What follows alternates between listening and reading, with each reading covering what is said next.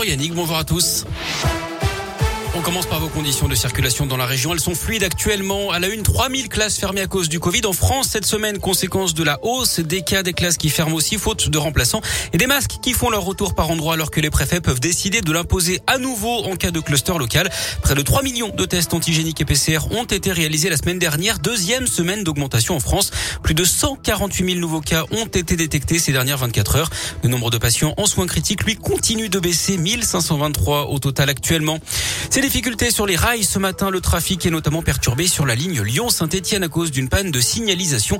Je vous rappelle également ce grand chantier qui débute lundi entre Le Puy, Brioude et Clermont-Ferrand. Trois mois de travaux, ça va entraîner des suppressions de TER. Beaucoup seront remplacés par des bus. Il y aura également des modifications d'horaires. Tout le détail est à retrouver sur le site de la SNCF. Une enquête ouverte à Tizy-les-Bourgs, à la frontière entre le Rhône et la Loire. Le corps d'un homme calciné a été retrouvé dans un champ hier en fin de journée. La victime âgée de 70 ans aurait voulu brûler des déchets d'après les premiers éléments. La piste criminelle semble écartée à ce stade. J-16 avant le premier tour de la présidentielle. Notez que Valérie Pécresse va devoir poursuivre sa campagne à distance. La candidate Les Républicains vient d'être testée positive au Covid. Enfin, plus de 48 millions de Français sont inscrits sur les listes électorales cette année. Ça correspond à 95% des électeurs en âge de voter d'après l'INSEE. Chiffre en augmentation par rapport au dernier scrutin. Fin de à Clermont dans le Puy-Dôme. Un homme de 28 ans recherché depuis le début d'année pour évasion et détention d'armes a été interpellé hier matin par la police judiciaire et une équipe du RAID près du quartier des Salins d'après la montagne. Les autorités sont tombées sur une Kalachnikov chargée, un pistolet et une autre arme de poing, elle aussi prête à l'emploi. Le suspect a été placé en garde à vue.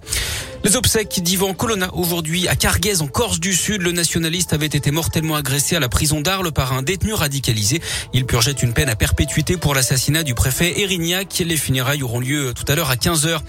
Plus de 450 exposants et des centaines d'animaux. Coup d'envoi aujourd'hui du comice de Feur de retour après deux ans d'absence. C'est la 138e édition de cet événement incontournable avec la mise en place cette année. C'est une nouveauté d'un pôle laitier. Ça va durer jusqu'à lundi avec plusieurs dizaines de milliers de visiteurs attendus. Coup d'envoi également du SIDAction, trois jours de collecte, de mobilisation et d'information pour lutter contre le VIH. Les promesses de dons peuvent être faites par téléphone en appelant le 110 jusqu'au 7 avril ou directement sur sidaction.org.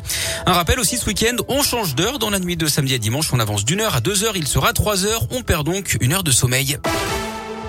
Du sport du foot et l'Italie ne verra pas le mondial au Qatar en fin d'année. Les Italiens ont été battus en barrage par la Macédoine du Nord sur un but concédé dans les arrêts de jeu.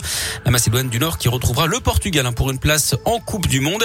Et puis en attendant ce soir, la France, elle joue en amical face à la Côte d'Ivoire. Un match à suivre en clair et gratuitement sur M6. Le coup d'envoi sera donné à 21h15.